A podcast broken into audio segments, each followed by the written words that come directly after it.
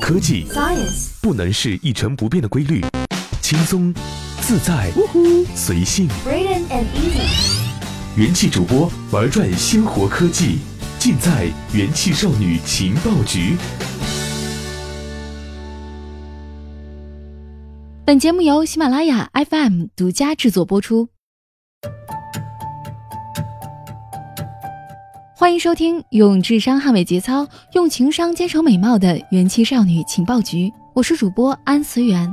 我们今天呢来聊一聊跟科幻小说有关的话题。科幻小说真的能预测未来吗？还是说科幻小说只是激发了未来的发现？这就是以下十四本书促使读者去思考的问题。在这些书里，作者们幻想出了电脑黑客、仿生假肢和 iPad 等几十年甚至几百年后才会发明出来的东西。在这里，我们列出了一些成功预测了未来的科幻书籍。一《格列佛游记》预测发现火星的两颗卫星。这是一七二六年的一部社会讽刺小说，讲述了格列佛旅行到不同世界的故事。例如，有袖珍人统治的世界，还有巨人的世界。但是，当格列佛来到天空之城，一个充满了科学家的漂浮世界时，那里的天文学家注意到火星轨道上有两颗卫星。一百五十年以后，也就是一八七七年，人们发现火星确实有两颗卫星：火星一和火星二。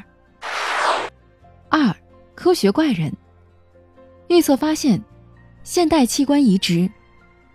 当玛丽雪莱在一八一八年写下《科学怪人》的时候，科学才刚刚开始通过电来探讨死亡组织的复苏。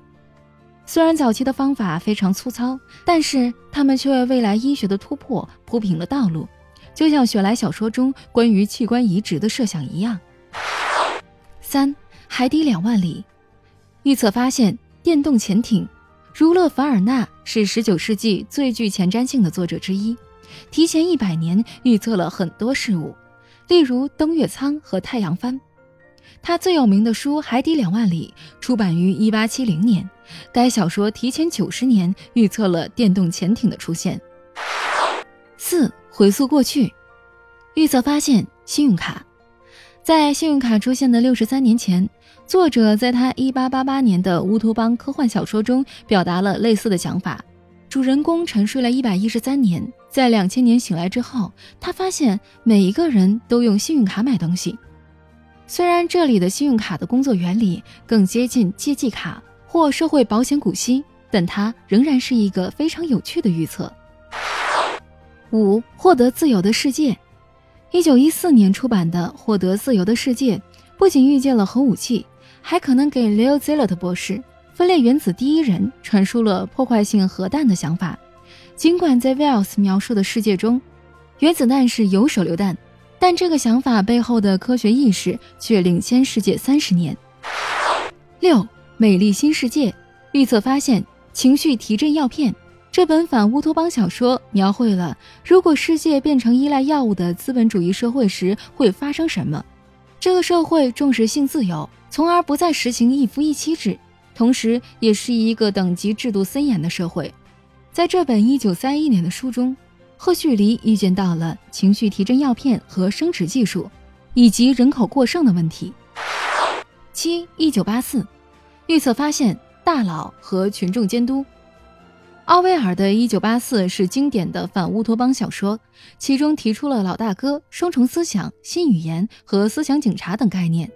这本书描绘了二战结束四十年后的反乌托邦世界，聚焦在这个未来社会的新闻审查制度、政治宣传和专制政府。在这本一九四九年的经典书中，奥威尔同时也预测了大众监视和警用直升机。八华氏四百五十一度。预测发现耳机。作者在一九五三年的《华氏四百五十一度》一书中，描绘了一个技术爱好者的社会。这里所有的书籍被取缔和烧毁。他的反乌托邦世界预测了平面电视以及海贝和顶针收音机。这种便携式音频设备和耳塞与蓝牙耳机没有什么不同。九一乡一客，预测发现水床。这本小说完成于一九六一年，剧情讲述了主人公伦瓦丁·迈克尔·史密斯的故事。他还是小孩的时候被火星人抚养，后来终于回到了地球。这本小说除了讨论未来的主题，如星际政策等以外，还提前十年预测了水床的诞生。十二零零一太空漫步，预测发现 iPad。这本一九六八年的科幻小说描写的是关于外星文明创造地球智慧生命的故事，谈论的主题包括核战争、进化以及人工智能、超级计算机 HAL 九千的危险等。但其中最精确的预测，莫过于人们使用电子书 Newspad 来进行阅读，听起来就像 iPad。十一，站在桑给巴尔，预测发现卫星电视和电动汽车。这本小说在一九六八年首次出版，故事设定的时间是二零一零年。在小说中，美国正努力解决人口过多和社会分裂的问题。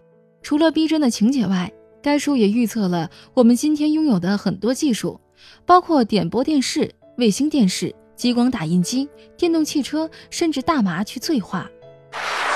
十二，赛博格预测发现仿生之。该小说完成于一九七二年，描绘了前宇航员出身的飞行员在一次飞行过程中出现问题，从而使他只剩下一只眼睛和一只胳膊。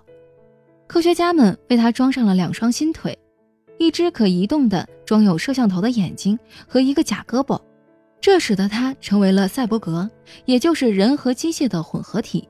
该书提前四十一年预言了仿生腿的移植。十三。银河系漫游指南，预测发现音频翻译应用程序。该书于一九七九年出版。书中主人公的朋友，星际旅行指南秘密研究员，警告他地球将要被毁灭。他们两人逃到外星人的飞船上，并环绕宇宙，开始了奇妙的冒险。他们目睹的一件东西，就是可以对着音频进行实时翻译的通用转换器。三十四年后。翻译应用程序的出现，使得这变成了现实。十四，神经漫游者，预测发现网络空间和电脑黑客。该书诞生于一九八四年，讲述了一个黑客兼网络盗贼的故事。他可以接入网络空间，并在那里恢复神奇的力量。神经漫游者不仅是第一部科幻奖三冠王，三冠王指的是雨果奖、星云奖和菲利普迪克奖。还启发了《黑客帝国》系列的灵感，而且预测未来的网络社会和电脑黑客。关于科幻小说预测未来的事情，就讲这么多了。如果你有什么想法的话，可以在节目下方留言。